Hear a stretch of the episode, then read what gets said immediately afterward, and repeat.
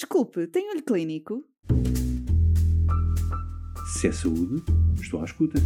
Atualidade científica para profissionais de saúde? Quero ouvir. Olho Clínico, o seu podcast de discussão científica. Olá, seja bem-vindo a mais um episódio dedicado à infecção por VIH. Hoje falamos de nutrição numa conversa multidisciplinar entre a doutora Raquel Tavares, médica infecciologista no Hospital Beatriz Ângelo, e a doutora Sara Policarpo, nutricionista no Laboratório de Nutrição da Faculdade de Medicina da Universidade de Lisboa. Quais as principais preocupações na gestão da pessoa com VIH? E de que forma é que a infecção por VIH se repercute do ponto de vista nutricional? São algumas das questões a que nos respondem as nossas convidadas. Curioso? Fique desse lado. Olá a todos. Hoje vamos abordar a importância da nutrição no doente com infecção por VIH. Vamos tentar uma abordagem prática, procurando responder às problemáticas mais frequentes. Sara, na consulta de VIH, um dos temas abordados e que suscita curiosidade aos doentes é a importância da alimentação e do estado nutricional na recuperação imune. De que forma é que a infecção se repercute do ponto de vista nutricional? Aqui é importante diferenciar o estadio da infecção. Estamos perante um recém-diagnóstico ou uma infecção não controlada, existe um aumento significativo das necessidades nutricionais, em cerca de 30%.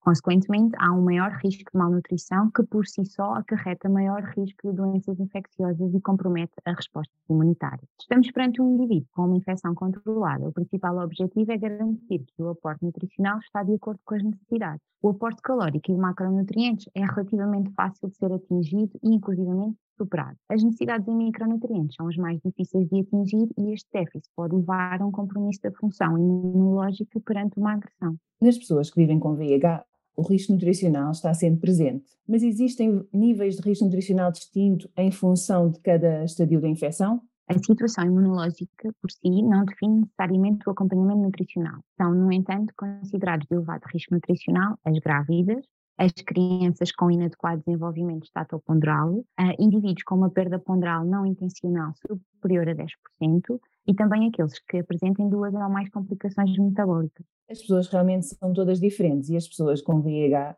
também o são, obviamente, uh, e têm situações pessoais, situações socioeconómicas e culturais bem distintas.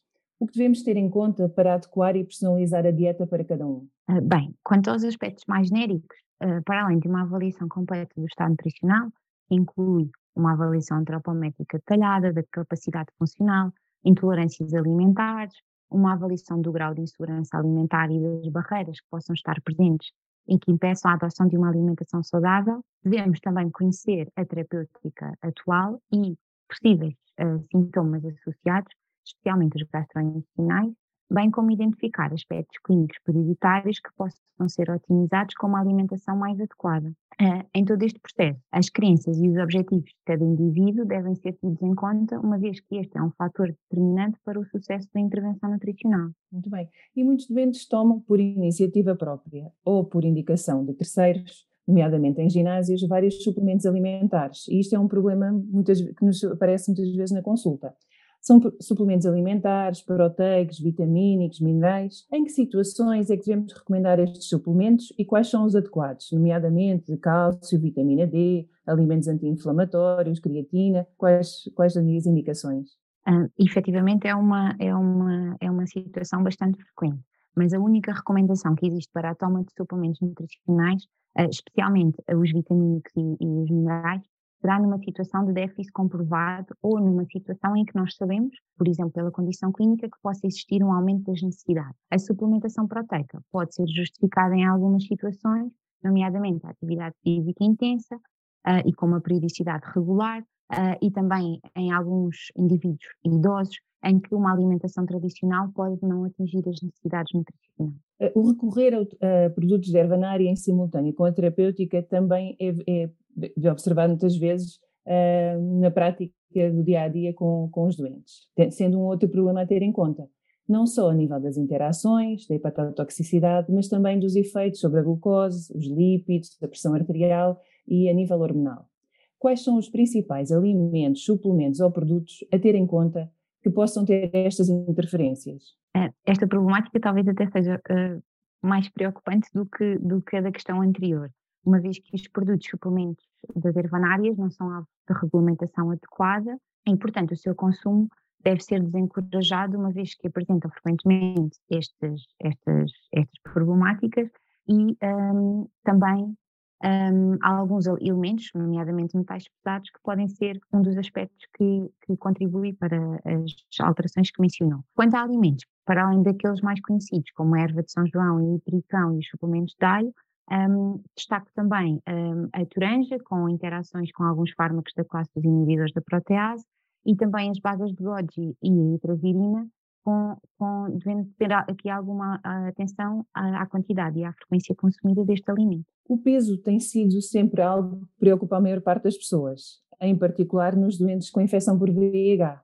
Se anteriormente a perda de peso, a lipodistrofia eram os principais problemas, atualmente tem sido o aumento de peso o grande tema a ser debatido nos doentes, não só pela, pela medicação, uh, pela se, saber se está ou não associado à recuperação da imunidade e ao, e ao seu estado de saúde, com o próprio aumento de idade, e o que é que podemos fazer para prevenir ou reduzir o risco da obesidade, em particular nas pessoas que vivem com a infecção por VIH? Portanto, idealmente, uh, o primeiro momento de avaliação do estado nutricional, e aqui trabalhando na prevenção, uh, este momento de avaliação e educação alimentar deve ocorrer em simultâneo com o diagnóstico uh, ou então com uma primeira consulta de acompanhamento deste indivíduo. Sempre que exista também introdução ou switch de terapêutica, esta avaliação deve ocorrer também.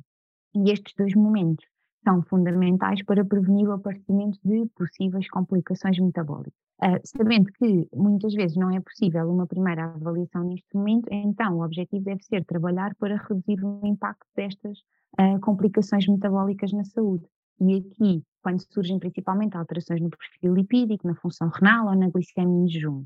Uh, e neste momento será um momento para fazer uma referenciação e um acompanhamento nutricional atempado que está provado que pode trazer benefícios ao atrasar e muitas vezes reverter a progressão destas desregulações metabólicas. Um dos outros assuntos que parece simples, mas que a maioria das pessoas não cumpre, tem a ver com a hidratação. Qual a quantidade diária de água que cada um deve beber e como é que se pode calcular de forma fácil? Por norma, o, o nosso aporte hídrico será de cerca de 30 ml por cada quilo de peso.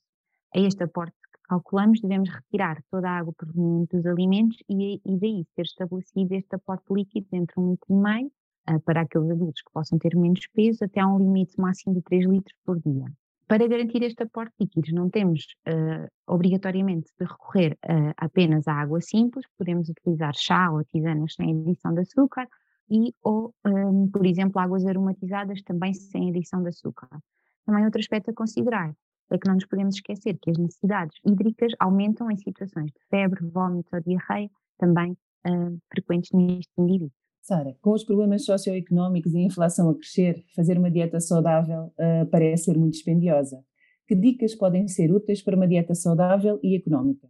Bem, a primeira dica será planear. Para prevenir o desperdício alimentar, uh, garantir que se respeitam todas as porções e se utilizam os alimentos mais uh, económicos e acessíveis, é necessário perder algum tempo a planear as refeições da semana. O primeiro passo será verificar tudo o que temos disponível em casa e tentar incorporar esses alimentos nas refeições da semana.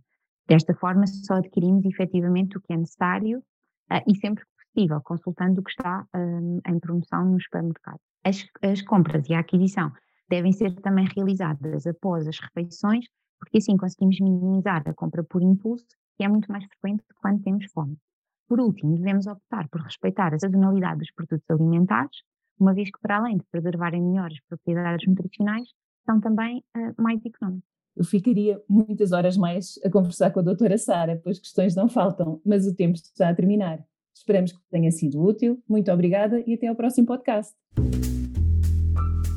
Se é saúde, estou à escuta.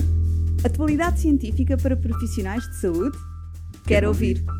Olho Clínico, o seu podcast de discussão científica.